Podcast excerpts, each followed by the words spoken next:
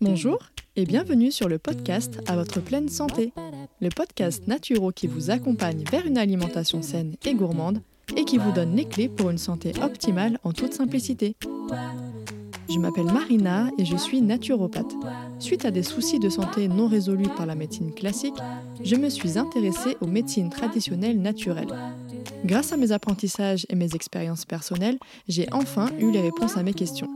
Aujourd'hui, je souhaite donc partager mes connaissances pour aider les personnes qui se sentent perdues face à leur santé ou leur alimentation. Ma mission à travers ce podcast sera de vous aider à manger mieux sans frustration grâce à mes conseils, mais je vous aiderai également à comprendre les besoins de votre corps pour mieux le chouchouter.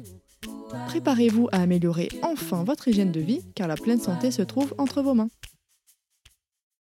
Je suis super contente de vous retrouver aujourd'hui et ça fait aussi très plaisir de voir que les beaux jours arrivent. Moi personnellement, je suis une fan du printemps. Je sais pas pour vous. Bref, quoi qu'il en soit, aujourd'hui c'est un épisode spécial parce qu'il s'agit encore une fois d'une interview et aujourd'hui j'ai eu l'honneur de recevoir David O'Hare. Donc c'est un médecin qui est expert en cohérence cardiaque, expert du coup forcément aussi de tout ce qui est lié au déséquilibre du système nerveux, donc plus globalement on va parler de stress également. Voilà, c'est vraiment un épisode qui me tenait à cœur. Je vous parle énormément de la cohérence cardiaque, que ce soit sur Instagram, en consultation ou tout simplement dans les épisodes du podcast. Donc si vous voulez plein de conseils, de nouvelles connaissances pour prendre soin de votre santé en général, je vous invite très fortement à écouter cet épisode qui a été hyper enrichissant, même pour moi, donc je suis très heureuse de le partager avec vous aujourd'hui. Avant de continuer, je voulais juste vous partager l'avis du jour qui a été laissé par Loulou Co, qui me dit à écouter absolument. Je me suis mise au podcast avec Marina et je suis devenue addict. Claire, précise, Marina nous explique comment prendre soin de sa santé et ça, j'adore. Ce podcast sur l'hypochloridrie est juste super intéressant, encore une belle découverte. Hâte d'attendre la suite. Merci Marina pour tes partages. Eh bien, merci à toi, Loulou Enco, pour ton super commentaire. Ça me fait tellement plaisir, ça me fait chaud au cœur. Je suis ravie que cet épisode t'ait plu. Donc, euh, de mémoire, ça doit être le 9 ou le 10 quand j'ai traité de la cause méconnue des troubles digestifs. Donc, voilà. En tout cas, merci encore une fois pour ton message. Et maintenant, je vous laisse avec l'interview. Bonjour David, merci de nous faire euh, l'honneur de votre présence sur ce podcast. C'est vraiment euh, un grand plaisir pour moi de vous recevoir. Merci beaucoup Marina, c'est un grand plaisir pour moi aussi. Alors déjà, est-ce que vous pouvez vous présenter s'il vous plaît pour les personnes qui ne vous connaissent pas? Alors oui, je me présente. Alors, euh, je ne sais toujours pas prononcer mon nom, donc je vais le prononcer à la française. Je m'appelle David O'Hare. Enfin, ça se dit O'Hare, puisque c'est un prénom anglais. Donc moi je suis canadien, donc canadien anglophone, mais je vis en France et j'ai exercé la médecine, puisque je suis médecin, médecin généraliste, pendant 30 ans dans le sud de la France. C'est pour ça que vous n'avez pas un accent ni canadien ni anglophone. Donc euh, j'ai exercé la médecine en tant que médecin généraliste avec une orientation euh, d'homéopathe, hein, puisque j'étais homéopathe lorsque j'ai exercé, et de, psychothérapie cognitive et comportementale dans le domaine du surpoids, dans le domaine de la gestion du poids, parce que j'ai aussi un diplôme universitaire euh, de, nutrition et de diététique. Donc voilà, en gros, pendant 30 ans, j'ai exercé la médecine libérale en cabinet privé. Et j'ai pris ma retraite euh, en 2006, c'est-à-dire ça va faire 15 ans cette année. Après 30 années euh, d'exercice, j'ai pris ma retraite de la médecine libérale, mais pas ma retraite en tant que médecin et surtout en tant que médecin conférencier auteur et surtout avec un seul sujet pour l'instant, celui de la cohérence cardiaque et je pense que c'est l'objet de ce podcast. Exactement. Bah, merci pour cette, euh, cette, présentation. Et justement, comme vous venez de le dire, c'est vraiment par rapport à cette cohérence cardiaque euh, que je vous invite, vu que vous êtes quand même l'expert euh, dans ce domaine. Et est-ce que vous pouvez nous dire un petit peu plus sur ce fameux lien entre le déséquilibre du système nerveux notamment principalement dû au stress euh, aujourd'hui, et bah, toutes les maladies qu'on retrouve actuellement Alors ça, c'est une excellente question et c'est le point de départ de toutes les formations euh, professionnelles euh, que je donne depuis 15 ans maintenant. la santé, c'est un équilibre. Et la santé, c'est un équilibre instable, mais nous avons un système d'adaptation à l'environnement qui s'appelle, et vous l'avez mentionné, le système nerveux autonome. C'est un système automatique d'adaptation en permanence aux changements de notre environnement, aux changements euh, autour, qui sont autour de nous.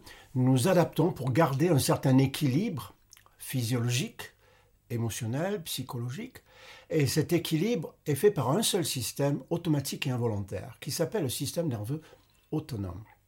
Et en permanence, il va chercher à s'adapter.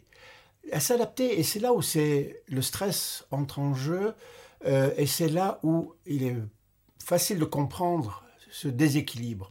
Nous sommes des animaux, c'est-à-dire nous nous adaptons par le mouvement, par l'animation, par le mouvement musculaire. Et ça remonte à 500 millions d'années, hein, parce que nous sommes des, des animaux et nous sommes de la branche des vertébrés.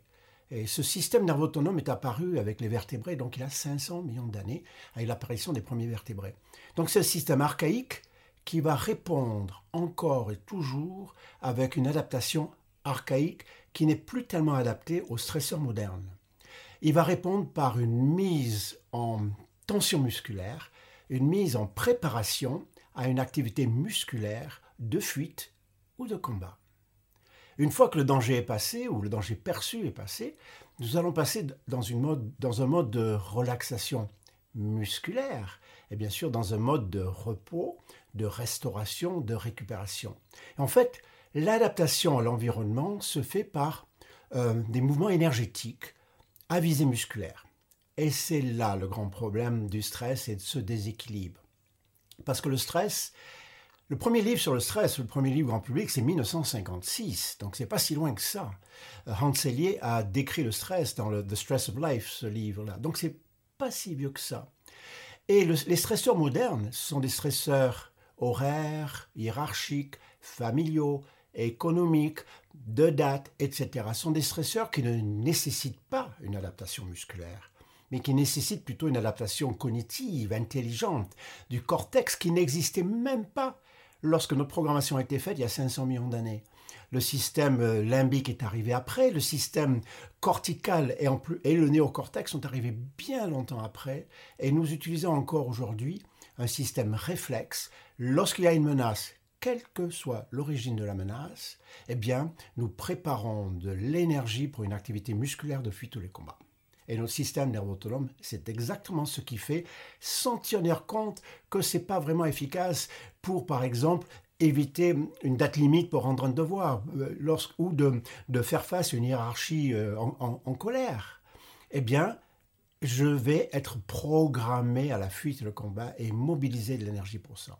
Et c'est ça le grand problème du stress, c'est ce décalage et déphasage progressif depuis l'arrivée des stresseurs modernes qui ne nécessitent pas cette euh, adaptation musculaire. Et c'est là que, sont arrivées toutes ces pathologies, on va dire, euh, modernes ou pathologies euh, nouvelles.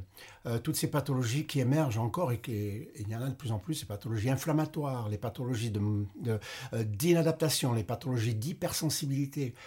Le, stress et ces pathologies connexes correspondent à peu près à 90% de l'activité de médecin généraliste c'est lié au stress. En fait, c'est tout simplement le système nerveux autonome qui comporte deux branches.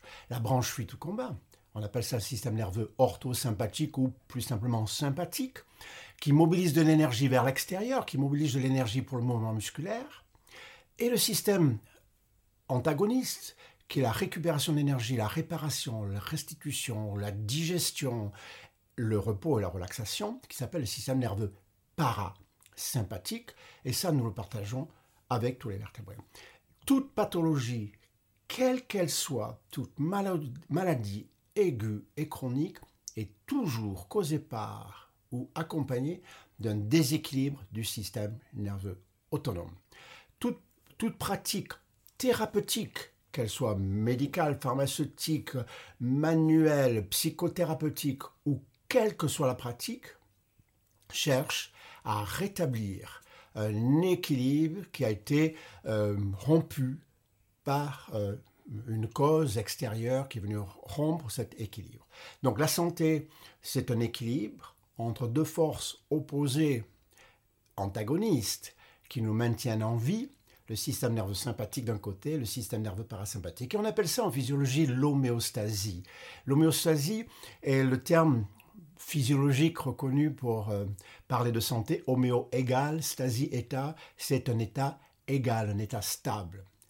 Toute pathologie s'accompagne toujours d'un déséquilibre du système nerveux autonome qui peut être mesuré, qui peut être évalué. C'est la raison de nombreux euh, tests de laboratoire, de nombreux tests même, euh, pas forcément avec des prises de sang, mais qu'est-ce qu'on cherche à évaluer?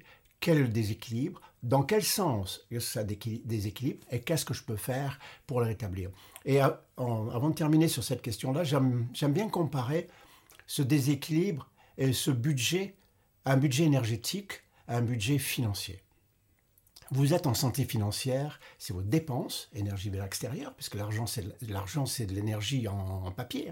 Hein. Euh, vos dépenses d'un côté et vos ressources, la rentrée énergétique, sont en équilibre. Vous êtes en santé financière si ces deux systèmes sont en équilibre. Toute pathologie financière, c'est un déséquilibre en général du côté trop de dépenses, pas assez de ressources. Euh, toute pathologie est quasiment est toujours accompagnée d'un déséquilibre avec impossibilité de récupérer en vie à crédit, en vie à découvert. Et ça, dans le, dans le corps humain, ça s'appelle le burn-out, l'épuisement, etc. Trop de dépenses, pas assez de ressources. Et bien sûr, dans la physiologie humaine, 90% des pathologies, c'est trop de dépenses, pas assez de ressources, comme en pathologie financière.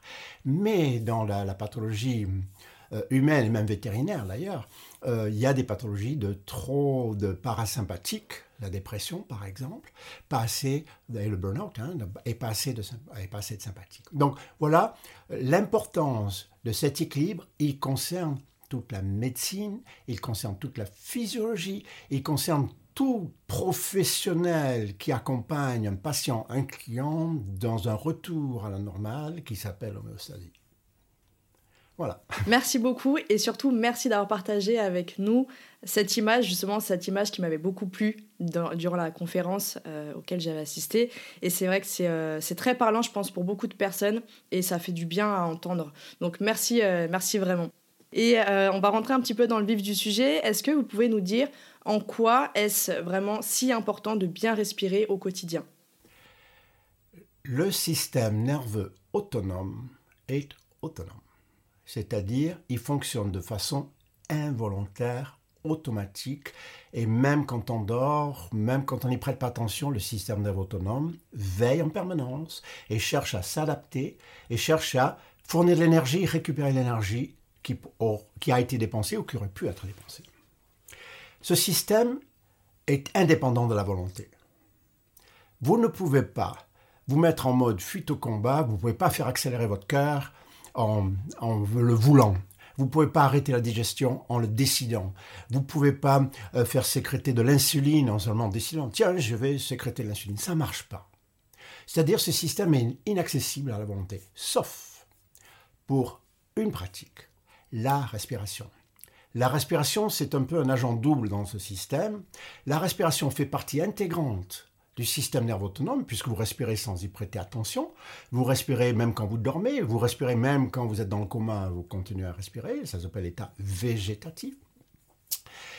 Mais on a une certaine prise sur la respiration.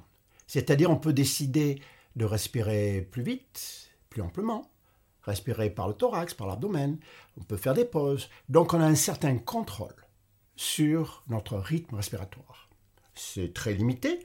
Au bout d'un certain temps, le système nerveux autonome va reprendre dessus. Vous ne pourrez pas vous suicider en, arrêtant de respirer. Ça ne marche pas parce que le système nerveux autonome, son seul but, c'est de nous maintenir en vie, nous et notre descendance, c'est maintenir l'espèce en vie.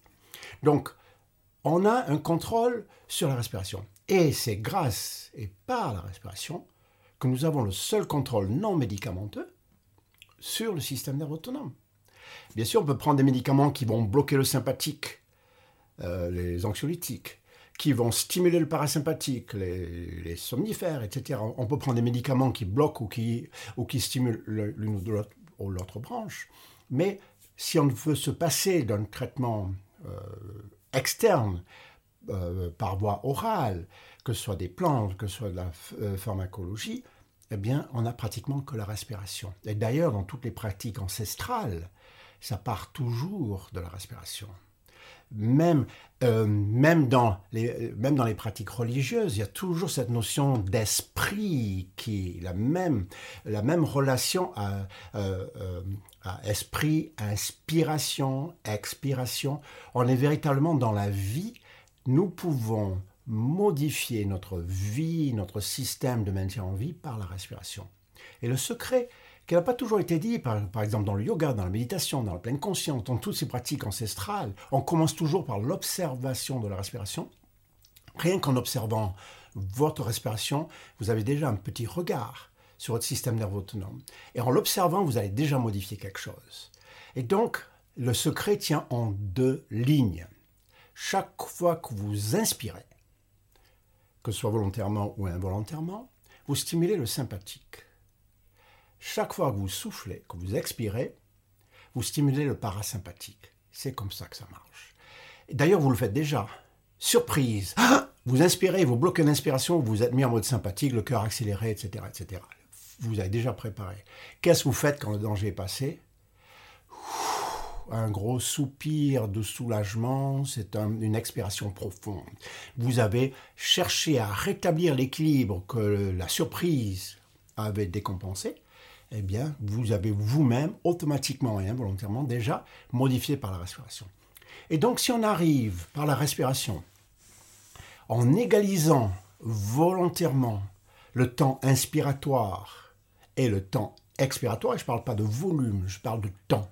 Si par exemple j'inspire pendant tant de secondes et je souffle pendant tant de secondes, je vais stimuler mon sympathique pendant la même durée, je vais stimuler mon parasympathique pendant la même durée et je vais équilibrer le sympathique et le parasympathique.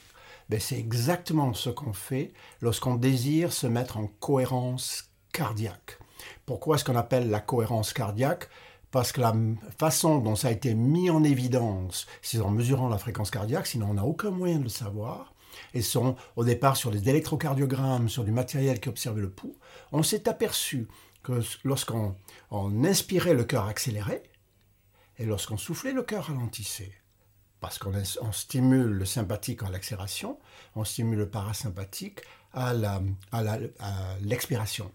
et donc, si on inspire pendant 5 secondes par exemple, si on souffle pendant 5 secondes, s'installe ce qu'on appelle un état de résonance cardiaque. Le poumon et le cœur se synchronisent et se synchronisent euh, de façon très importante. Et c'est cette fréquence qu'on appelle une fréquence de résonance de 10 secondes. Si le cycle respiratoire complet, inspiration plus expiration, dure 10 secondes, on va faire osciller mon système nerveux autonome à, en égalisant le temps inspiratoire, en stimulant de façon égale le sympathique, en égalisant le temps expiratoire, en stimulation de façon égale le parasympathique, et en, entraînement, en entraînant un balancement qui va entraîner un équilibre. C'est-à-dire, c'est comme si on égalisait les dépenses sur les ressources ou les ressources sur les dépenses de façon égale.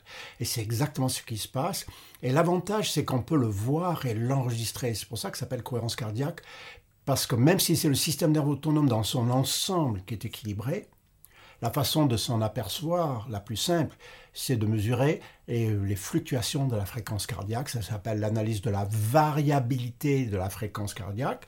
C'est à quoi servent les logiciels de, cohérence cardiaque qui existent. Ça sert à mettre en évidence cette égalisation de l'inspiration, de l'expiration qui entraîne une égalisation de la simulation sympathique et parasympathique et donc un retour au neutre, un recentrage physiologique émotionnel parce que les émotions, sans aucune exception, stimulent toutes soit le sympathique, la peur, la colère, la surprise, soit le parasympathique, la tristesse par exemple, euh, et stimulent toujours soit l'un que soit l'autre. Et c'est à ça que servent les émotions.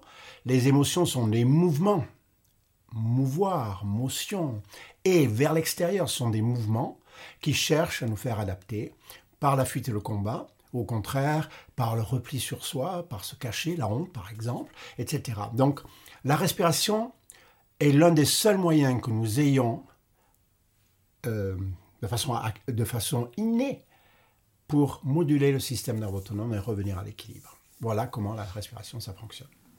D'accord, merci. Oui, donc c'est vraiment un outil très précieux pour rééquilibrer ce fameux système nerveux au quotidien, Ah. en fait, à la portée de tous finalement. Mais c'est mais oui, et si, on pouvait demander à un animal de respirer, il, le ferait aussi. Euh, les, dinosaures auraient pu faire de la cohérence cardiaque. hein. Bon, euh, d'ailleurs la cohérence cardiaque existe en médecine vétérinaire, mais c'est pas l'animal qui, qui respire, c'est un autre sujet, c'est la personne qui est à côté de lui. Mais donc oui, la respiration, c'est la base d'un retour au centre. Ça a été préprogrammé en nous, nous avons ça en nous, et autant l'exploiter. Et il faut savoir, quand on est stressé, on modifie complètement notre rythme respiratoire qui devient très irrégulier, très saccadé, accéléré, qui sort de cette zone de calme et d'équilibre. Et c'est vrai que le stress, c'est l'indication numéro un de la pratique de la cohérence cardiaque, c'est de ramener le corps au centre qui est totalement déséquilibré en permanence euh, par le- les effets des stresseurs sur notre organisme. D'accord, merci, c'est très, très intéressant. Et euh, justement, moi-même, je faisais cette erreur avant, mais quand on parle de respiration, d'exercice de respiration, on dit voilà, la cohérence cardiaque. Alors, comme, comme, enfin, comme vous venez de le dire, c'est un état, finalement, c'est pas un exercice spécifique, mais c'est un état. Mais c'est vrai qu'on a tendance à faire ce raccourci.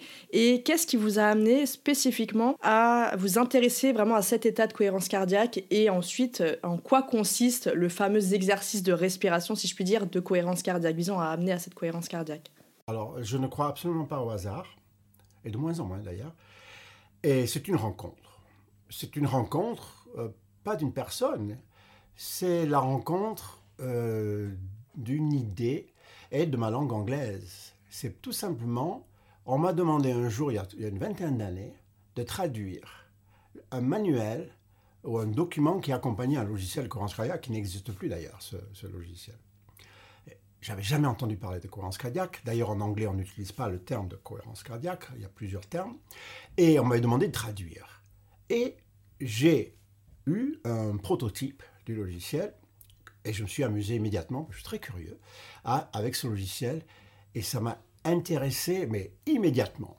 Et il faut le dire aussi que ma pratique professionnelle était une pratique dans le domaine du surpoids. Et le surpoids, et en particulier l'obésité, est extrêmement lié aux émotions, extrêmement lié euh, à une inadaptation à l'environnement et dans la relation aux autres très souvent aussi. Et, et c'est pas pour rien non plus qu'en plus d'être nutritionniste, j'avais aussi, je m'étais intéressé avec euh, plusieurs diplômes universitaires en troubles du comportement alimentaire et en troubles euh, alimentaires liés aux émotions. C'est extrêmement lié. Donc j'ai voulu le mettre en place dans ma propre pratique, ces exercices de, recentrage euh, euh, avec mes, patients et mes patientes, exercices de recentrage pour revenir au neutre. Parce que dans ces cas-là, c'est tout euh, l'équilibre énergétique qui est complètement faussé. La nourriture, c'est de l'énergie, hein, donc je veux dire, les calories, c'est de l'énergie que l'on met en réserve pour des éventuelles menaces. Et le problème dans tous les troubles du poids, en plus ou en moins, c'est une inadéquation entre euh, la demande réelle et l'énergie stockée qui est mise de côté, qui est mise de côté par euh, souci de tomber en panne, de ne pas avoir assez d'énergie, et ça s'appelle le surpoids. Ça, ça- l'énergie, le sucre ne se stocke pas. Sa seule façon d'être mise de côté, sous forme de graisse, sous forme de triglycérides. Et donc, pour moi, c'était, ça voulait dire quelque chose immédiatement. Et donc, j'ai mis en place, je suis un praticien en cohérence cardiaque autodidacte. Bien sûr, j'ai fait des formations après, j'ai énormément lu, j'ai écrit. euh, en langue française, euh, c'est moi qui ai écrit le plus de livres sur la cohérence cardiaque, donc je suis forcément autodidacte quelque part. Mais je l'ai mis en place tout de suite pour, pour voir à quel point on arrivait même au point de vue physiologique et ce déséquilibre majeur qu'est l'obésité, le surpoids et les troubles de l'autre côté de maigreur et les troubles très souvent psychologiques qui accompagnent les maigreurs, à chercher à rétablir un équilibre, pas forcément euh, avec des prises en charge diététiques ou alimentaires qui ne fonctionnent pas tout le temps si on ne prend pas en charge. Donc voilà comment je me suis intéressé. Et donc j'ai eu un matériel, une traduction à faire en faisant ça, je m'y suis intéressé, et ça fait 20 ans maintenant que, je continue à la faire. Donc grâce à cette rencontre, tout simplement parce que à l'époque, on a appris qu'il y avait un médecin dans le sud de la France qui était anglophone et qui pouvait peut-être traduire le document. Donc c'est c'est un, une rencontre. J'ai quand même fait une, très, une rencontre extrêmement intéressante aussi, à peu près au même moment, euh, avec une personne. C'est David Servan-Schreiber. David Servan-Schreiber a écrit en avril 2003 le livre Guérir, guérir le stress, l'anxiété et la dépression sans médicaments ni psychanalyse, c'est le sous-titre, et il part de la cohérence cardiaque. J'étais déjà installé, je connaissais déjà la, la cardiaque à cette époque, puisque mon installation date de 1976, donc c'est pas hier. Et donc je connaissais, et ça nous a reproché parce qu'on on était à un congrès en même temps, à Avignon d'ailleurs.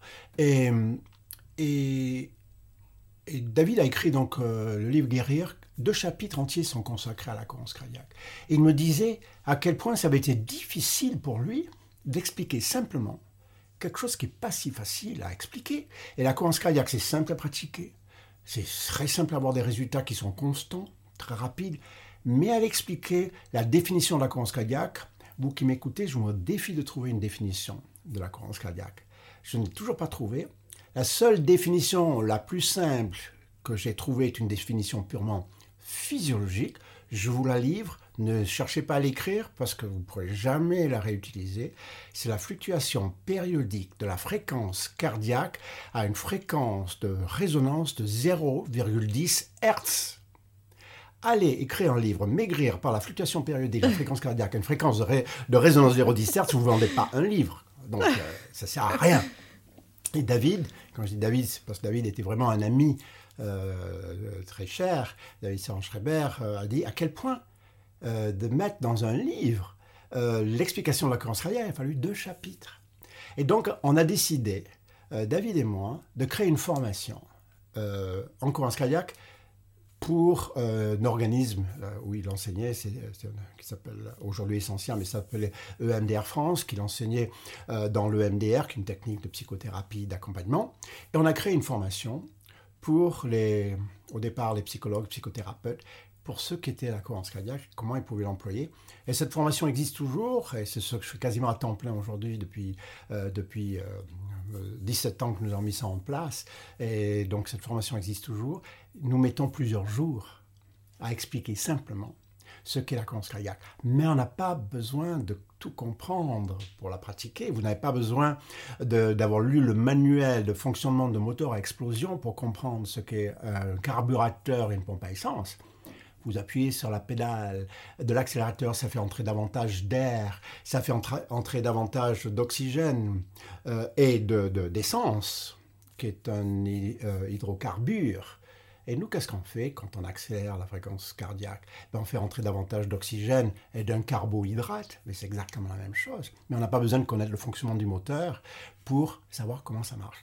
Donc c'est vrai que euh, voilà le point de départ euh, de, de la mise en place. Et après, lorsqu'on sait qu'il y a une fréquence très particulière de 0,10 Hz. Je l'ai dit parce que les fréquences mesurent en Hz. Quand vous réglez votre autoradio, vous mettez 105 MHz. C'est l'unité des fréquences, mais c'est compliqué. On préfère dire 6 fois par minute, c'est la même chose. Là, on donne la fréquence en nombre par minute. Chaque fois que qu'on respire à 6 par minute, je parle des adultes, chez les enfants c'est légèrement différent, c'est notre sujet. Euh, chaque fois qu'on respire à 6 par minute, tous les adultes, on va entraîner un phénomène de résonance, c'est-à-dire d'amplification de l'oscillation. C'est comme une balançoire. Si vous voulez pousser une balançoire, vous ne pouvez pas décider de la vitesse à laquelle vous allez pousser la balançoire. Il faut attendre qu'elle revienne. Et c'est la, balançoire qui décide de votre poussée. Vous ne pouvez pas pousser plus vite, vous ne pouvez pas pousser plus lentement. Vous attendez qu'elle revienne et vous poussez au bon moment. Tout oscillateur, balançoire et système nerveux autonome compris, ont une fréquence d'oscillation de résonance. Et donc c'est exactement ce qui se passe. Si on se met à respirer à la fréquence de 6 par minute, eh bien on stimule la balançoire du système nerveux autonome dans son maximum. Donc tout ce qu'on a besoin de faire en cohérence cardiaque, c'est de respirer volontairement à 6 par minute. 6 par minute, c'est un intervalle, une période de 10 secondes, puisque 10 euh, secondes multiplié par 6, ça fait bien les 60 secondes de minute. Donc pour respirer à 10 secondes. Et en égalisant l'inspiration et l'expiration, on fait 5 secondes d'inspiration, 5 secondes d'expiration. Et si vous avez déjà vu un guide respiratoire, quel qu'il soit, sur Internet, sur YouTube, des guides sur les logiciels et sur les applications, eh bien, c'est exactement ce que ces guides font. 5 secondes d'inspiration, 5 secondes d'expiration. Vous êtes en cohérence cardiaque. Vous n'avez pas, vous, particulier, public, forcément besoin d'un matériel pour savoir si vous êtes en cohérence cardiaque. C'est un réflexe. Et c'est ça qui est intéressant à la cohérence cardiaque. C'est un réflexe chaque fois que vous respirez à cette fréquence-là, s'il n'y a pas de distraction, s'il n'y a pas de menace autour de vous qui prennent le dessus, euh, eh bien, je vous garantis que vous êtes en cohérence cardiaque. Après, on cherche à l'améliorer. C'est là où, où, les professionnels et coachs en cohérence cardiaque vont amener leur expertise, amener leur logiciel, mettre un capteur à l'oreille, voir ce qui se passe à l'écran, et ils vont chercher à améliorer l'accord. Ils vont chercher avec des, ce qu'on appelle les renforçateurs, qui peuvent être émotionnels, de l'imagerie mentale, euh, corporelle, euh, de posture, etc. Vont chercher à améliorer cette oscillation, mais à la base, la pratique de base la cohérence cardiaque, c'est 5 secondes d'inspiration, 5 secondes d'expiration. Et c'est à partir de ça que j'ai ben, créé, sans trop le faire exprès, le moyen mnémotechnique qui s'appelle le 365, qui a fait, euh, c'est l'objet du titre euh, de mon livre 365 cohérence cardiaque. encore une fois, je ne l'ai pas fait exprès. C'est parce que ce n'est pas le premier livre que j'ai écrit, c'est le quatrième. Parce que jusqu'à ce livre-là, mon éditeur trouvait que cohérence cardiaque tout seul, ça n'allait intéresser personne. Donc mon premier livre, ça a été Maigrir par la cohérence cardiaque. Et avec un, thème, un objectif, maigrir, c'était ma spécialité, donc c'est normal que je commence par celui-là. Après, j'ai écrit un livre sur le stress, six ordonnances anti-stress. Rentrer par le stress, donc on parle un peu de cohérence cardiaque, beaucoup de stress. Ensuite, l'aide à la prise de décision, qui s'est appelée intuition. Et là, devant l'intérêt de ces livres, on a dit, oui, il y a peut-être un livre à écrire sur la cohérence cardiaque, mais manque de chance, entre-temps, le titre cohérence cardiaque a été pris. Donc, j'ai pas pu appeler mon livre cohérence cardiaque, comme il aurait dû s'appeler. J'ai appelé 365 cohérence cardiaque, trois fois par jour, le 3, six respirations par minute, la fréquence de euh, respiration de résonance, c'est celle qui est importante, pendant cinq minutes. Pourquoi 3 Eh bien, d'après les, les, études et les recherches qui ont été faites en cohérence cardiaque, en particulier par HeartMath, qui avait créé ce premier logiciel dont je disposais, eh bien, euh, une pratique momentanée de cohérence cardiaque ne va pas avoir des effets au-delà de quelques heures, 3-4 heures. Bien sûr, ce n'est pas 4 heures, 00, c'est à peu près. Ça a été fait sur des mesures du cortisol, l'hormone du stress, sur les mesures de la pression artérielle qui est modifiée avec sur ce qui est mesurable. C'est quelques heures. Donc, pour couvrir une journée de 12 heures, bah, c'est trois fois par jour. Hein. Et bien, je sais que nos journées sont plus longues, mais trois fois par jour, c'est dans les mœurs. On, se brosse les dents trois fois par jour. Moi, je vois les sourires. On mange trois fois par jour. Ben, trois fois par jour, ah, on prenait nos médicaments trois fois par jour avant que les médicaments en retard existent. Donc, trois fois par jour. Six respirations par minute, ça, on ne peut pas le changer. Parce que c'est la physiologie. Nous sommes programmés comme ça c'est la longueur d'une balançoire qui programme son oscillation. Ben c'est nous, on est programmé comme la longueur du fil d'une balançoire. Pendant 5 minutes. Alors là, encore une fois, c'est purement empirique, purement le retour euh, des, résultats. Et à force de pratiquer, de mettre en place avec des clients, en échangeant avec les autres professionnels, on s'aperçoit que 5 minutes, ça suffit pour avoir des effets. Il n'y a rien qui écrit, c'est 5 minutes et pas 4 ni 6. 5 minutes est suffisant. Parfois, on peut aller au-delà. Moins de 3 minutes, on n'a pas vraiment des résultats. Mon premier livre, d'ailleurs la première version euh, de Maigrir par la, cohérence cardiaque, je demandais de faire 3 minutes. Et avec les retours, on s'est aperçu que ce n'est pas assez. C'est pas tout à fait assez. Donc 5 minutes, c'est un bon moyen. Et puis 3, 6, 5, ça sonne bien. 3, 6, 5, 3 fois par jour, c'est respiration par minute. C'est un moyen, pendant 5 minutes, c'est un moyen mnémotechnique qui a fait aussi euh, que ce livre est un best-seller parce que ça résonne. Ça résonne avec le fameux 3, 6, 5. Donc, euh, j'étais bien content que quelqu'un d'autre écrive le, livre Cohérence cardiaque avant moi. Euh, donc, voilà la base. Pratiquer trois fois par jour une session de respiration consciente, c'est-à-dire vous allez prendre le contrôle volontaire de votre respiration. Il faut le faire. Alors, on ne va pas le faire en faisant autre chose. Dans un environnement calme, si possible. Bien sûr, pour le faire dans le métro. Bien sûr, pour le faire euh, à un feu rouge en attendant. Mais privilégiez un moment calme, trois fois par jour. Prévoyez cinq minutes, parfois dix. En dessous, ça marche moins bien. Et puis, utilisez un guide respiratoire au début. Il en, existe beaucoup. Nous avons notre propre guide qui s'appelle, euh, sur le site cohérenceinfo.com, qui s'appelle La Respirothèque et nous avons une application qui s'appelle le Respirotech. Et donc, mais il y en a des milliers. Tous sont calibrés à 5 secondes d'inspiration, 5 secondes d'expiration à la base. Et donc, au bout de 15 jours à peu près, vous n'aurez plus besoin de guide normalement. Euh, c'est comme si on avait retrouvé une fréquence respiratoire qui est euh, favorable à la santé. Je suis persuadé qu'on a préprogrammé euh, c'est comme l'autoradio où il y a des stations préprogrammées en fréquence. Je suis sûr que c'est la station numéro 1. nous, c'est le 6 par minute. Hein. c'est le 0,10 Hz. Et donc, c'est assez simple. La cohérence cardiaque est simple à pratiquer. Et, euh, les résultats, deux, trois semaines, on commence à. Quelque chose change. Et d'ailleurs, lorsque nous avons des patients et des clients que nous accompagnons, on leur demande pendant les deux, trois premières semaines, ou au moins jusqu'au prochain rendez-vous, d'observer qu'est-ce qui a changé depuis que je pratique ces trois sessions par jour de courant. Et on s'aperçoit là, on a fait plusieurs études comme ça, informelles bien sûr, sur au bout de combien de temps est-ce qu'on se rend compte que quelque chose a changé. C'est en général deux, trois, quatre semaines. Donc c'est rapide, c'est une technique très rapide. Bah merci. Et, euh, et justement, j'avais une petite question par rapport à l'inspiration.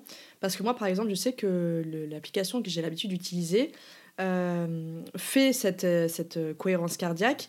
Et par contre, elle va faire moitié inspiration par euh, voix haute, le reste de la moitié d'inspiration par le, ventre. Et après, tout le reste, les, les six dernières non, les cinq dernières euh, secondes euh, en expiration. Je vais savoir si ça, hum, si ça fait vraiment cet impact sur la cohérence cardiaque ou si le changement thoracique, abdomen change par rapport à cet état de cohérence cardiaque. Oui, ça change. Ça change. Alors là, on, a un dilemme, euh, et ça change physiologiquement, et je vais l'expliquer d'ailleurs. Hein. Mais ce que j'ai voulu au départ, c'est un message simple qui fonctionne comme un réflexe 6 euh, par minute. Point. Ça fonctionne. Je vous garantis que si vous respirez 6 fois par minute, que vous fassiez des pauses ou non, vous êtes en cohérence cardiaque parce que c'est, ça se met en résonance. Hein, euh, c'est comme ça. Par contre, et c'est là l'intérêt, si vous le désirez, d'être accompagné par un coach en cohérence cardiaque, avant on les appelait les praticiens en cohérence cardiaque ou les intervenants en cohérence cardiaque, ça vaut le coup d'être accompagné. Parce qu'après, pour voir les différences qui sont subtiles, on ne peut pas le faire sans matériel. Je vous ai dit que l'inspiration stimule le sympathique, l'expiration stimule le parasympathique. Et c'est pour ça que certains guides respiratoires d'ailleurs, on peut moduler le temps inspiratoire et moduler le temps expiratoire. On peut mettre 4 secondes d'inspiration par exemple et 6 secondes d'expiration, le total fait toujours 10. Donc on est toujours en courant cardiaque. Mais on a surstimulé un peu le temps expiratoire. Donc on a décalé légèrement côté relaxation. On peut faire l'inverse. Si on dynamise un peu, on peut surstimuler le temps inspiratoire. Donc la respiration, bien sûr, stimule soit le sympathique, soit le parasympathique. Mais il y a beaucoup d'autres choses qui, qui agissent sur le système nerveux autonome. Et justement, c'est ce volume thoracique et abdominal. Au niveau abdominal, je commence par celui-là. Euh, c'est en bas, c'est les viscères, c'est la digestion principalement et les éliminations. Donc, euh, c'est très parasympathique. Les viscères, c'est de la digestion. La digestion, c'est la récupération d'énergie, c'est du parasympathique. Donc, si la respiration est plutôt focalisée sur le côté sous-diaphragmatique, c'est-à-dire l'abdomen, et en particulier si on, augmente et on réduit le volume de ce ballon, comme si on imaginait un ballon au niveau abdominal, eh bien on agit un peu plus sur le parasympathique. Et c'est vraiment ce mouvement, on a dit antéro-postérieur, de ventre qui sort, qui rentre, qu'on peut mettre en évidence si on est couché sur le dos, on a la main qui monte et qui descend si on la pousse sur le ventre. L'abdomen, la respiration centrée sur l'abdomen est plus parasympathique. C'est la respiration des bébés c'est cette respiration abdominale. C'est plus parasympathique. Au milieu, il y a le diaphragme. Et là, c'est une respiration plus euh, latérale, euh, comme un accordéon. C'est vers l'extérieur. Et là, on est, on est à mi-chemin entre le parasympathique et le sympathique, entre l'abdomen et le thorax. La respiration thoracique, haute, c'est euh, vertical, l'ascenseur. Les épaules montent et descendent. Et c'est une respiration qui stimule plus le sympathique. Donc vous pouvez, en plus des temps inspiratoires, chercher à modifier quelque chose là-dedans, rien qu'en euh, faisant tourner un peu l'air euh, en haut, au milieu, en bas. Et d'ailleurs, ce sont des exercices que nous avons repris chez l'enfant. Enfin, chez l'enfant, euh, il faut donner des choses à faire. Quoi. Euh, il s'ennuie très vite avec un respire 5 euh, secondes, respire. Et donc, on a toute une série, on, appelle ça les respiroutines, toute une série d'exercices où on va jouer avec les, trois volumes hein, que j'appelle. Donc, on va jouer de l'accordéon, de l'ascenseur, et on va faire, faire euh, danser le, doudou qu'on a posé sur le ventre. Donc, oui, et ça peut être beaucoup plus complexe que ça. On peut aller beaucoup plus loin en accompagnement. par exemple, il y a les mouvements corporels qui sont employés en yoga. Et si on regarde les mouvements du yoga, on, arrive à la respiration, mais on arrive aussi avec la posture et le mouvement. Un mouvement qui part de bas en haut, avec, euh, donc je le fais à l'écran, mais vous ne voyez pas, donc, qui part euh, de bas en haut, stimule le sympathique. Avec ouverture, euh, on se redresse en arrière. L'ouverture, quand on écarte les mains, c'est de l'ouverture, comme l'accordéon qu'on écarte. En général, c'est accompagné d'une inspiration sympathique. Les mouvements de haut en bas, fermeture, l'accordéon qu'on écrase, l'ascenseur qui descend, le ventre qui rentre, fermeture. On comprime l'abdomen et on appuie sur l'abdomen. Et quand vous appuyez sur l'abdomen, il y a un réflexe euh, de, ralentissement de la fréquence cardiaque par le nerf vague. Donc tout est explicable. Ce n'est pas le but ni le lieu, mais tout est explicable. Et donc, il n'y a pas que la respiration, il y a plein de choses. Mais si on met tout ça dans un livre, ça devient hyper compliqué, si on veut tout rajouter. Mais bien sûr, alors certains guides ont repris certaines techniques, parce qu'elles peuvent être inspirées de la méditation, peuvent être inspirées par du pranayama, euh, inspirées de techniques méditatives ancestrales, orientales, euh, ou de la pleine conscience, des techniques actuelles. Donc on mélange un peu tout ça. C'est toujours de la cohérence cardiaque accompagné, teinté d'autre chose. Mais quand même la cohérence cardiaque. Donc euh, c'est toujours plus compliqué que ce que je dis quand même. bah, merci pour cette explication. Et, euh, est-ce que vous pouvez nous dire justement globalement les principaux effets reconnus de la cohérence cardiaque quand on la pratique vraiment au quotidien sur la santé? Alors, il y a effets reconnus, effets documentés. On a 400 études à peu près qui, qui utilisent les logiciels de cohérence cardiaque qui ont montré les effets.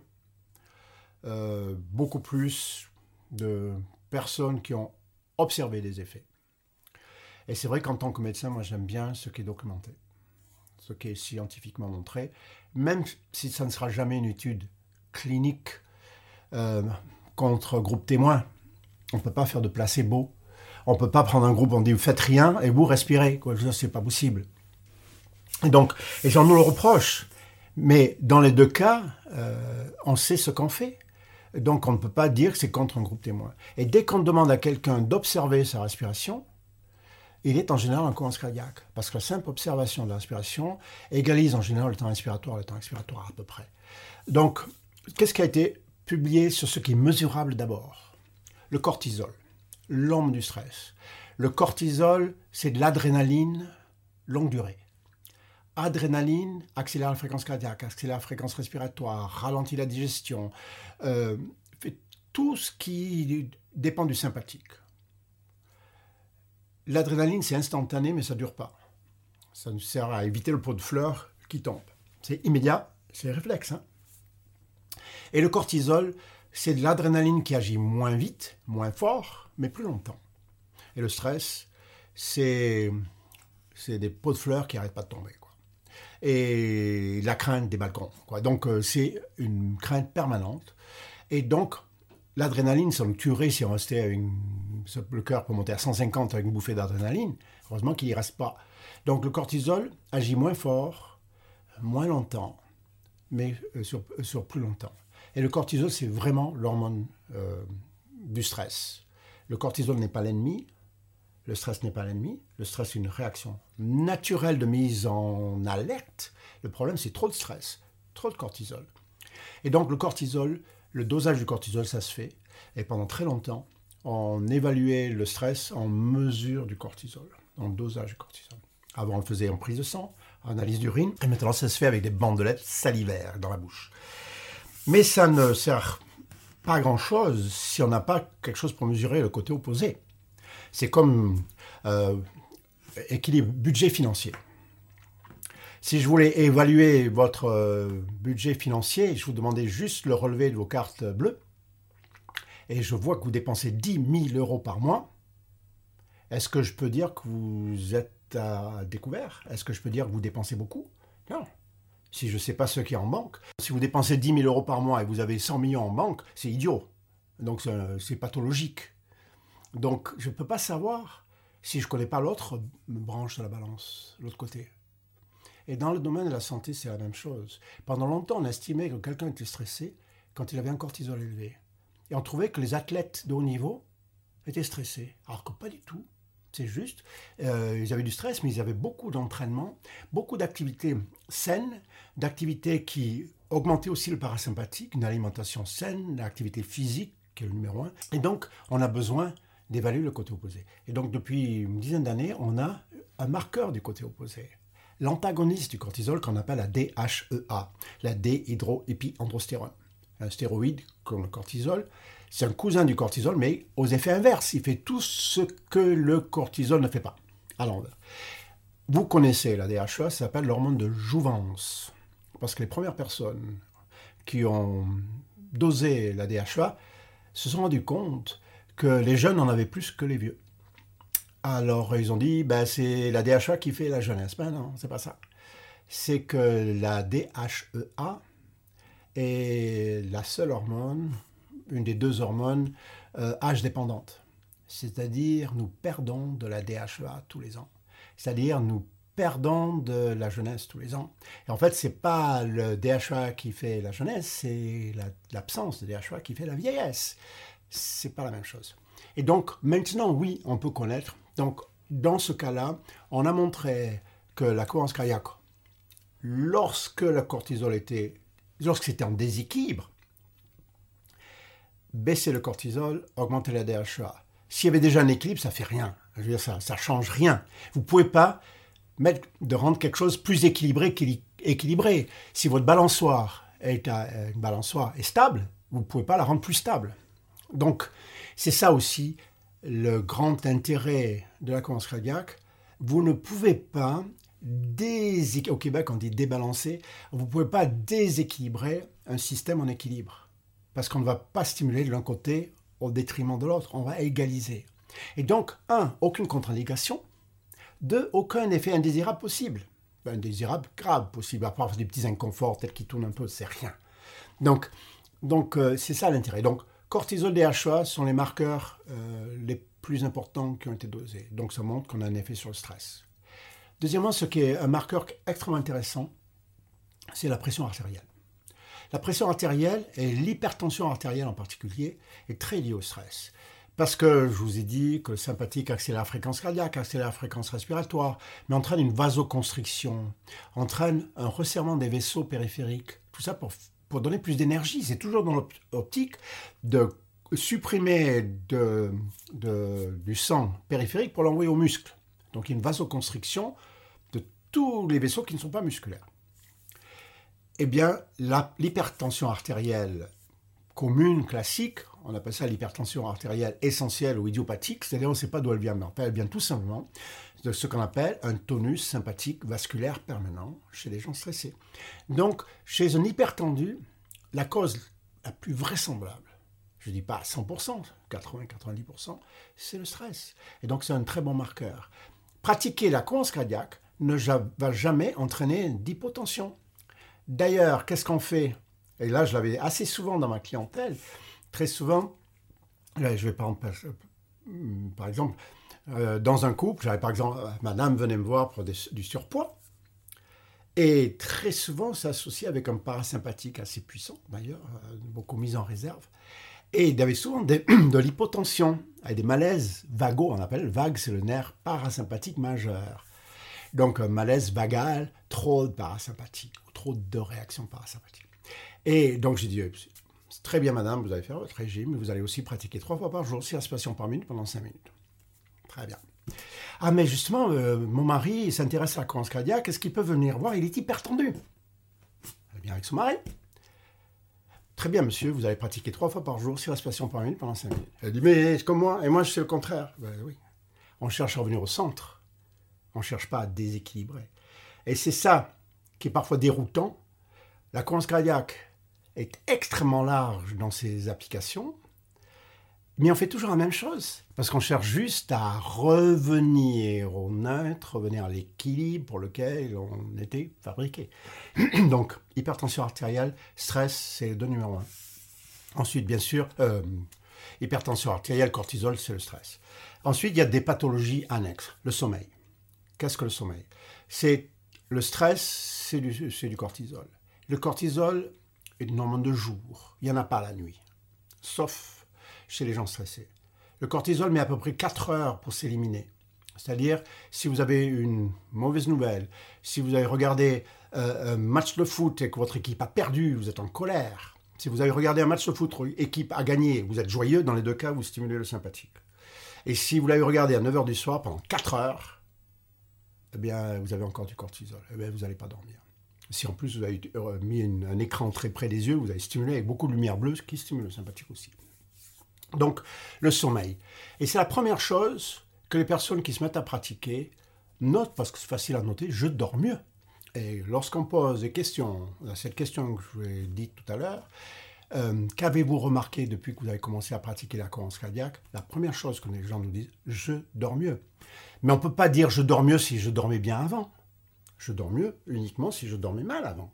Parce que vous n'allez jamais euh, transformer un euh, euh, un insomniaque en hypersomniaque. Non, on va juste revenir à l'alternance jour-nuit, l'alternance cortisol-DHA, il y en a plus la nuit, l'alternance sympathique-parasympathique.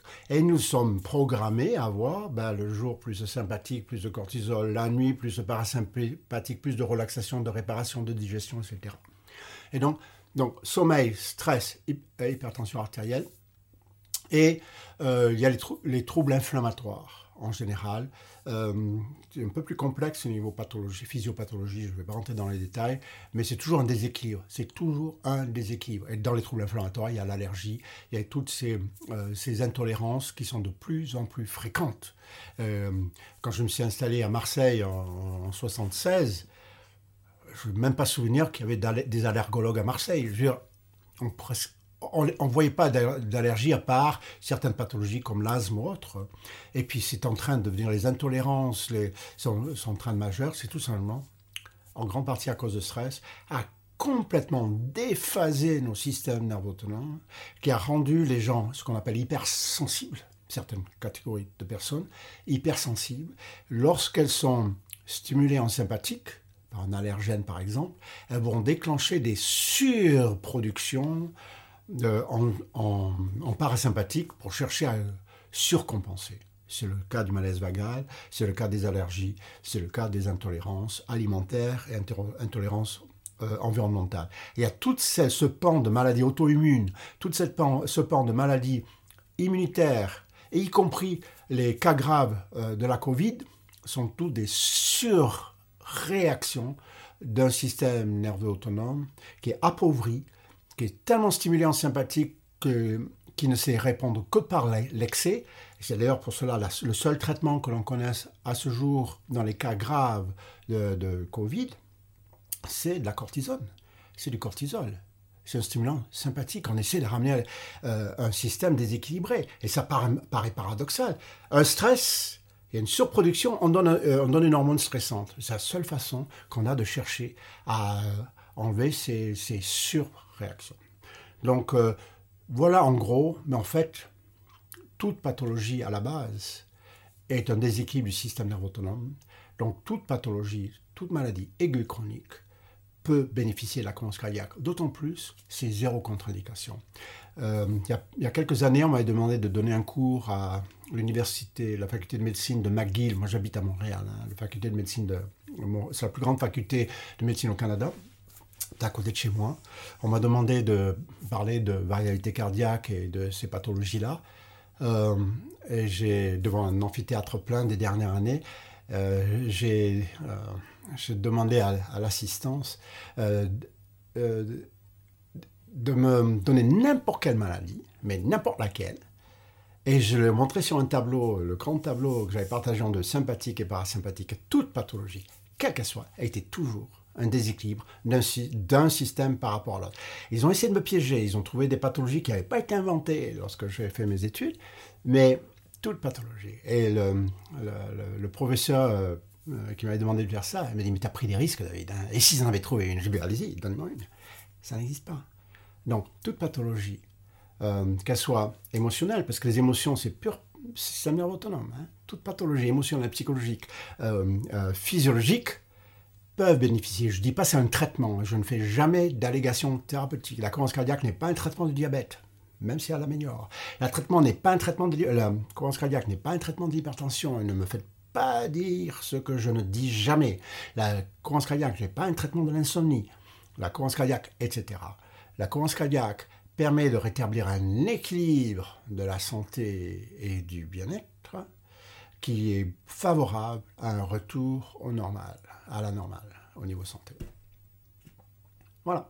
Bah, merci. Vous savez pas à quel point je suis contente parce que c'est vraiment ce que je, ce que je dis à chaque fois. Et c'est vrai que c'est une vision que, que j'ai également le fait que la maladie parte euh, toujours d'un déséquilibre du système nerveux et il y a juste à voir notre environnement aujourd'hui, que ce soit social, euh, sanitaire, etc.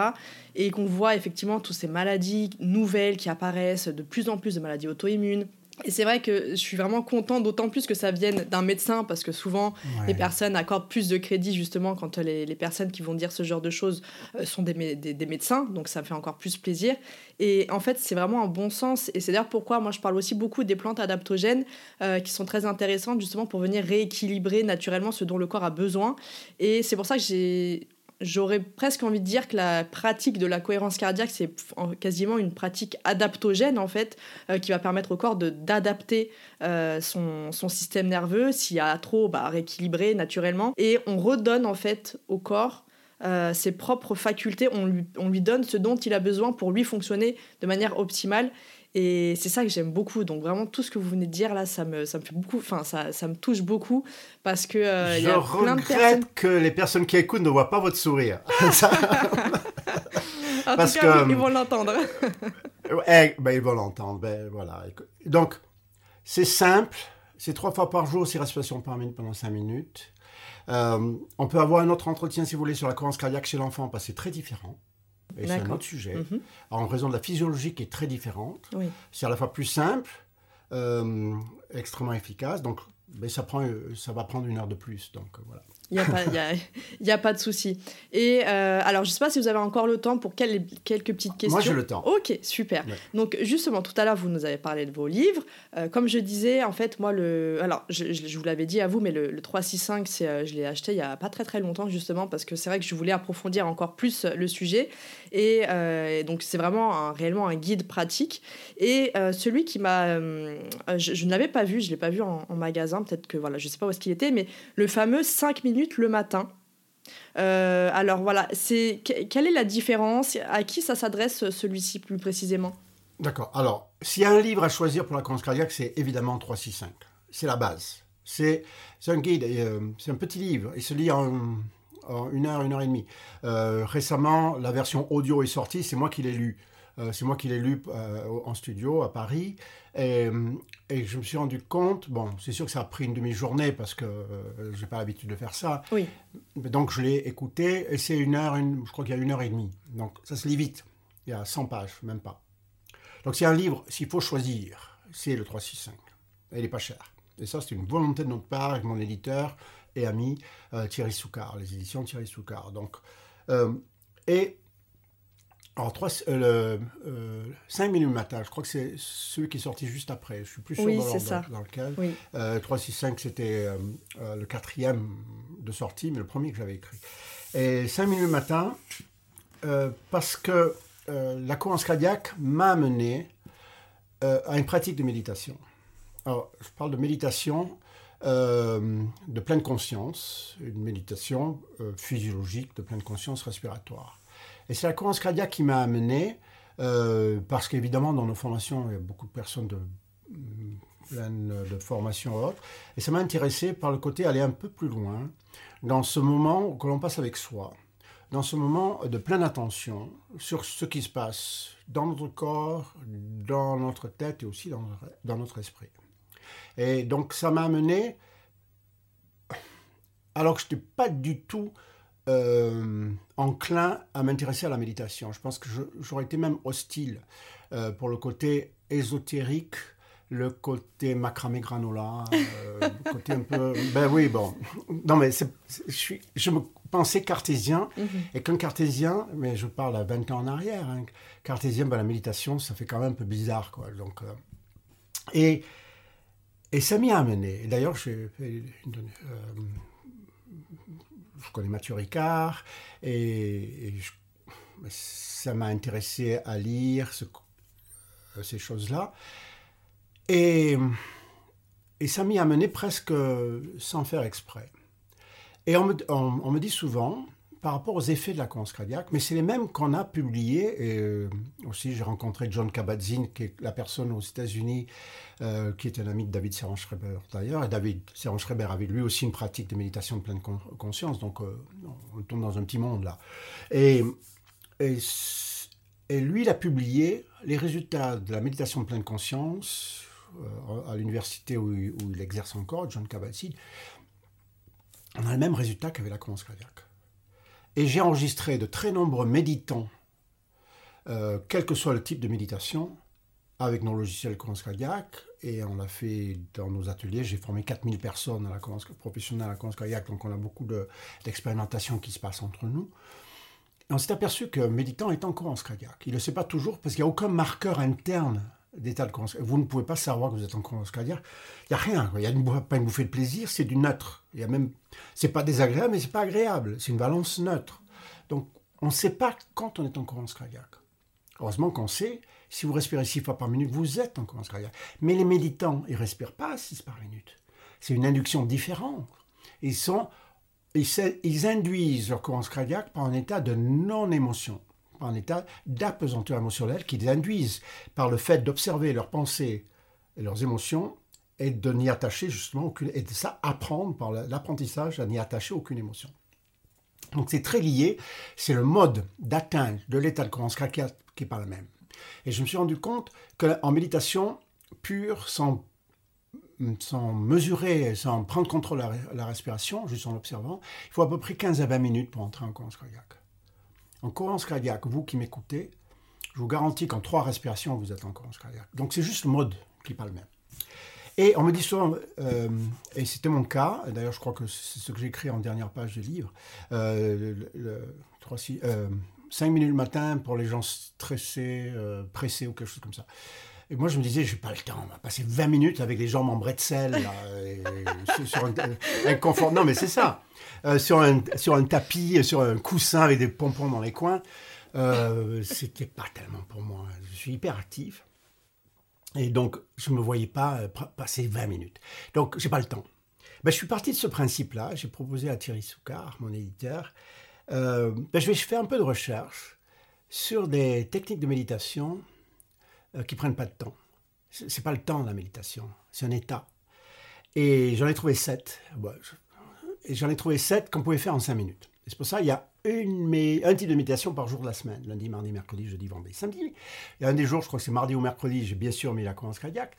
Mais j'ai trouvé des techniques, dont certains euh, j'ai testé, euh, qui permettent d'atteindre un état méditatif, qui est un état souvent de cohérence cardiaque, qui est en tout cas un état d'apesanteur émotionnel et d'apesanteur physiologique, en moins de 5 minutes. Et donc, pour moi, euh, le lecteur de ça, c'est pas forcément la cohérence cardiaque, c'est quelqu'un qui aimerait bien faire de la méditation. Je regarde juste. C'est quelqu'un. Oui, exercice simple, oui, je l'ai trouvé. Exercice simple, méditation pour les, stressés très pressés. Mhm.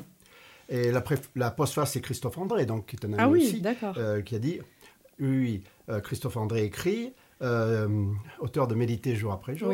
Ça peut tout changer de prendre quelques instants pour méditer. Il suffit de commencer par cinq minutes, pas davantage. La méditation est un univers parfois intimidant. Ce livre, amical et complet, va vous en faire en franchir le seuil en cinq minutes chaque matin. Et c'est vrai, c'est tout à fait ça.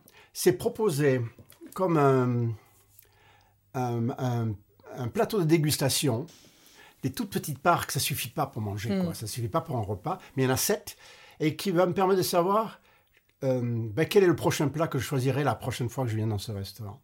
Et donc, choisissez un type de méditation, testez-le pendant plusieurs semaines, plusieurs mois, tous les lundis, faites ça tous les mardis. Il y en a un qui va dégager, et ça vous permettra de tester. Euh, donc, c'est un testeur, en fait. C'est un testeur. Euh, ça suffit pas pour avoir une pratique, mais ça suffit pour goûter. Et c'est ça le, but de ce livre-là, c'est de, de, voir autre chose.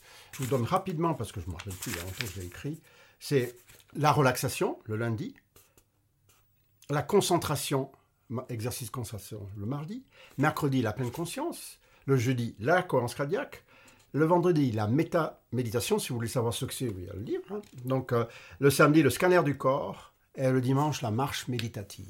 Donc euh, c'est des techniques qui ont été publiées, des techniques qui ont été codifiées et des techniques qu'on peut mettre, réduire en 5 minutes le matin. Et, donc voilà ce qu'est ce livre 5 minutes le matin. Super, bah alors là je pense qu'il y en a beaucoup qui vont, qui vont aller se le procurer et moi la première, hein. parce que franchement ça donne envie. Ah, oui, alors en plus c'est un livre qui n'est pas cher non plus. Hein. Non, il fait, 10 euros. Mais, euh, mais alors c'est vrai que j'avais vraiment envie de l'écrire parce que je me suis surpris à écrire ce livre-là par rapport à mes, mes antécédents de, de mécréants euh, méditatifs. oui. C'est ça. non, mais euh, c'est bien. Et encore une fois, comme on dit à chaque fois, euh, plus on, plus on avance sur un sujet, plus on est ouvert à d'autres possibilités. Et ça montre encore une fois que rien n'est figé dans le temps. Et c'est super, franchement, c'est super. Euh, et, justement, est-ce que euh, vous, pourriez donner un petit défi là aux personnes qui nous écoutent actuellement, euh, qui peuvent mettre en place tout de suite ou dans leur journée pour pouvoir mieux respirer au quotidien? Oui. Et c'est un défi, c'est la première instruction qu'on donne lorsqu'on quelqu'un veut être accompagné par un coach. La première instruction que l'on va donner. Plusieurs fois dans vos journées, observez votre respiration. Juste prenez conscience de votre respiration. Essayez de le faire dans un moment de calme. Je parlais du feu rouge, un feu rouge. Observez votre respiration. Fermez la bouche et respirez par le nez. Inspirez et soufflez par le nez et observez votre respiration. Faites le plus souvent possible dans la journée. À la fin de la journée, faites un petit bilan. Bah tiens, aujourd'hui, euh, ça fait dix fois, vous essayez de rappeler à chaque fois que vous l'avez fait probablement vous allez vous apercevoir au bout d'une semaine que vous avez oublié de le faire. Donc c'est un défi, c'est pour ça que j'aime bien parler des défis, c'est un défi de prendre l'habitude, je ne dis pas de vous arrêter, je dis juste, j'observe. Quand vous marchez, c'est la marche méditative, est extrêmement importante, ça s'appelle aussi la marche afghane. Oui, c'est ça, j'en ai entendu parler hier justement.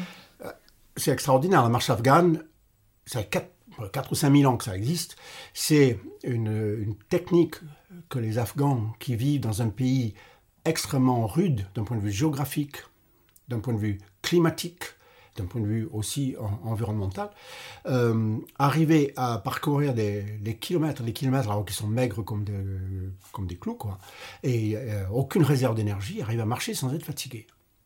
Eh bien, c'est un, Français, un ethnologue français du nom de Stigler, euh, qui a étudié ça et s'est rendu compte que les Afghans, depuis des générations, lorsqu'ils sont en conditions difficiles, euh, géographiques, euh, altitude et climatiques, eh bien, ils respirent en synchronisant leur respiration avec les pas.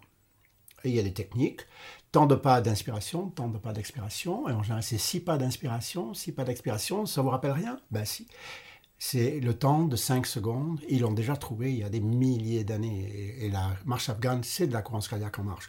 C'est la marche méditative des moines dans les cloîtres, hein, euh, qui ont en plus utilisé des chapelets, qui sont des mantras, utilisé des techniques de, euh, les chants, les récitations, la musique, tout ça, ce sont des inducteurs aussi d'équilibre physiologique, équilibre émotionnel. Et j'ai mentionné déjà au moins une fois d'équilibre émotionnel, psychologique et aussi spirituel, euh, d'avoir un, retour à l'équilibre par ces pratiques. Et les, ces moines qui marchaient en psalmodiant, qui marchaient en, avec un chapelet, qui, qui, qui égrenaient des chapelets, avaient un retour à un certain équilibre. Euh, et donc, euh, prenez ce temps. Je ne cherche pas à rendre un, hypertendu en, en, moine en haut d'une montagne qui, qui mange que des, que, des plantes, quoi, que, des, que des brins d'herbe. Non, l'objectif, c'est de vivre dans le, dans, la, dans le monde où nous vivons, dans notre environnement, d'être en pleine attention, de respirer en attention, et je dis avec l'intention de cette minute de respiration, mon intention est juste d'observer ma respiration. Je, suis persuadé que si je vous enregistrais pendant cette minute de respiration, vous êtes probablement en cohérence cardiaque. alors la minute, vous n'allez pas sortir votre montre, vous n'allez pas sortir un guide respiratoire, prenez-vous 10 respirations. 10 respirations en cohérence cardiaque, c'est une minute et demie. Donc, le plus souvent possible dans la journée, dites tiens, je ne peux pas parler en étant en cohérence cardiaque. silence, j'observe ma respiration. Et de plus en plus de, pas d'études, mais de, retours montrent que euh, ça marche mieux si on respire par le nez. Hein. Donc, d'ailleurs, dans le yoga, ce qu'on vous dit, le nez c'est pour respirer, la bouche pour manger. Et donc, ça demande de, déjà de fermer la bouche. Vous pouvez pas parler. Ça demande de fermer la bouche, de prêter attention à ce flux d'air qui entre, ce flux d'air qui sort. 10 cycles respiratoires et en fin de journée, essayez de vous rappeler ces moments où vous avez prêté attention. Vous pouvez le marquer dans un, dans un petit carnet. Et lorsque vous apercevez que ça fait 2-3 jours que vous ne faites pas, nouveau défi d'y revenir. Rien que ça a un effet majeur sur euh, un certain équilibre. Il faut savoir que euh, euh, mesure ce qui s'appelle l'amplitude de la variété cardiaque, la qualité d'être en cohérence cardiaque elle se mesure sur les logiciels, il y a des logiciels exprès pour ça. Et l'amplitude de la variété cardiaque, une pratique régulière augmente, euh, ça se mesure, est corrélée à l'espérance de vie. Et là, les quelques minutes, les 15 minutes que je vous demande de faire trois fois par jour, 5 minutes, même c'est 10 fois par jour, une minute ou une minute et demie, a un effet physiologique anti-vieillissement, parce qu'il augmente la DHEA, l'hormone de la jouvence, et euh, une augmentation de l'espérance de vie, toute cause de mortalité confondue. Je sais qu'on n'aime pas parler de ça, mais c'est la vérité. Et donc ça, c'est quand même extrêmement intéressant. Premier défi, observez avec attention et intention votre respiration plusieurs fois. Je ne dis pas toutes les deux minutes, quoi. C'est 5-10 fois par jour. C'est beaucoup, mais c'est intéressant.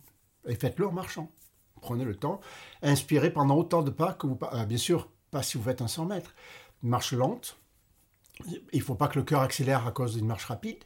Si votre marche fait que le cœur accélère, ça ne marchera pas. C'est que du pur sympathique, activité musculaire. La marche lente, la marche méditative, cette marche lente de promenade. La promenade, ben, quand vous êtes en promenade, quand vous promenez votre chien, marchez lentement et hein, observez votre respiration, l'air qui rentre. Ça, c'est le premier des conseils. Super, merci beaucoup pour ce conseil très précieux. C'est vrai que moi j'ai tendance à l'appliquer souvent en fin de journée pour dormir. Ah, ben c'est vrai que ça permet tout de suite d'arrêter un petit peu ce flux de pensée mhm. et ça rejoint un petit peu cette méditation en pleine conscience. Donc euh, c'est vrai que c'est, je, le confirme, c'est quelque chose moi qui m'aide beaucoup au quotidien. Donc euh, merci pour, euh, pour ce petit défi. Et un autre conseil, parce que moi je sais que j'ai beaucoup de personnes qui sont en consultation ou autres, qui vont me dire bah, j'aimerais bien, mais j'ai pas le temps. Alors voilà, moi je dis toujours qu'il y a une notion. 5 minutes le matin. Voilà, il faut, faut, voilà, faut, faire, il faut faire la différence déjà entre avoir le temps et prendre le temps, ça je le dis toujours. Euh, mais vous, vraiment, qu'est-ce que vous leur conseillez? Je vais revenir au conseil précédent. Prenez le temps que vous avez, une minute vous l'avez, euh, prenez ce temps sur autre chose, ou vous levez plus tôt, ou vous, ou vous regardez un, un, tweet de moins. Et, euh, eh bien oui, et parce que euh, notre temps est pris par beaucoup de choses. Hein. Euh, pas toujours essentiel. La respiration, c'est essentiel à la vie. Et donc, prenez une, commencez à une minute trois fois par jour. C'est mieux que zéro. Après, passez de une minute à deux minutes, vous doublez ce temps de cohérence cardiaque. Vous n'aurez pas encore vraiment des effets, mais vous aurez mis en place une routine. Et donc, prenez le temps. Et prenez le temps quand vous l'avez. Même si dans le livre, je l'ai faites-le avant les repas. Euh, vous pouvez pas ben, c'est pas grave, faites-le après le repas.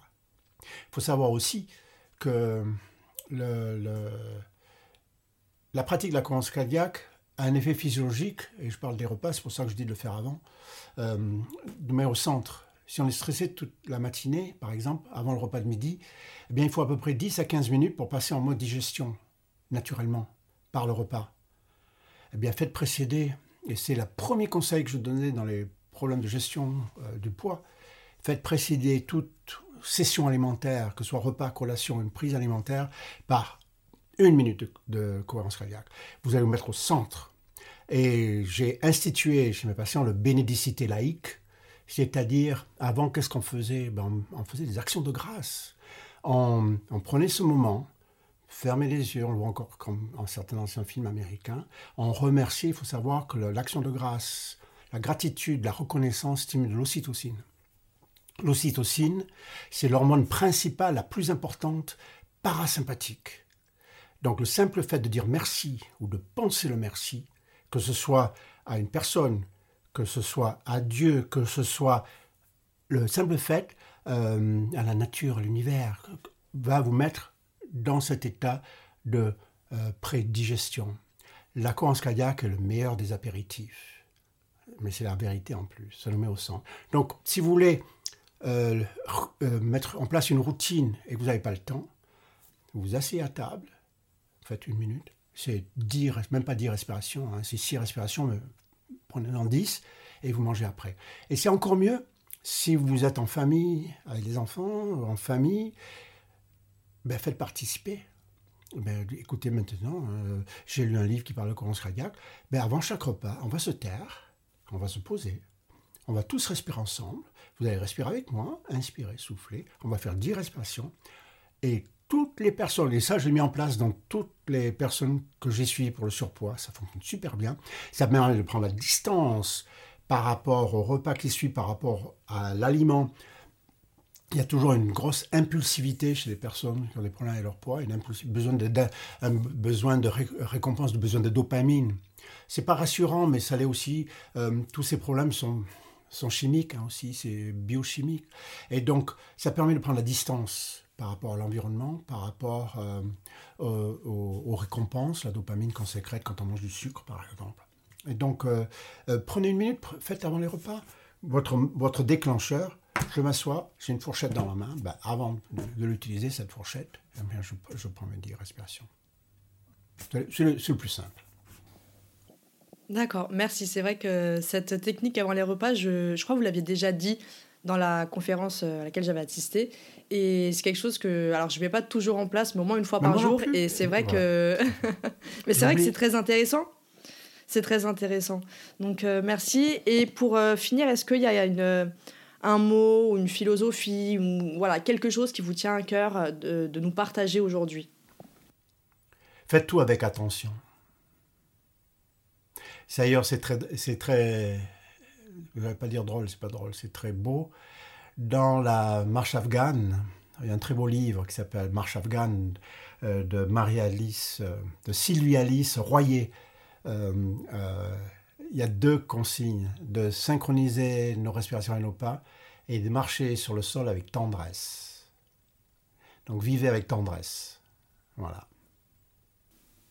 Bah, merci beaucoup David d'avoir d'avoir accepté cette interview de nous avoir fait l'honneur de votre présence et de tous vos précieux conseils. Je suis certaine que ça va aider beaucoup de personnes. Donc, euh, donc merci, euh, merci infiniment. Bah, c'est moi qui vous remercie. À bientôt. Merci infiniment de m'avoir écouté jusqu'au bout et j'espère que cet épisode vous aura plu. Si c'est le cas, n'hésitez pas à me laisser une note et votre avis en commentaire pour que je puisse le lire lors d'un prochain épisode. Et surtout, n'oubliez pas de vous abonner. Je vous donne rendez-vous un mardi sur deux pour améliorer votre hygiène de vie grâce au podcast à votre pleine santé. Retrouvez quotidiennement mes conseils et astuces sur Instagram sur le compte Ma et moi, mais aussi Facebook, Pinterest et sur le blog de mon site web moi.com. A très vite et prenez soin de vous.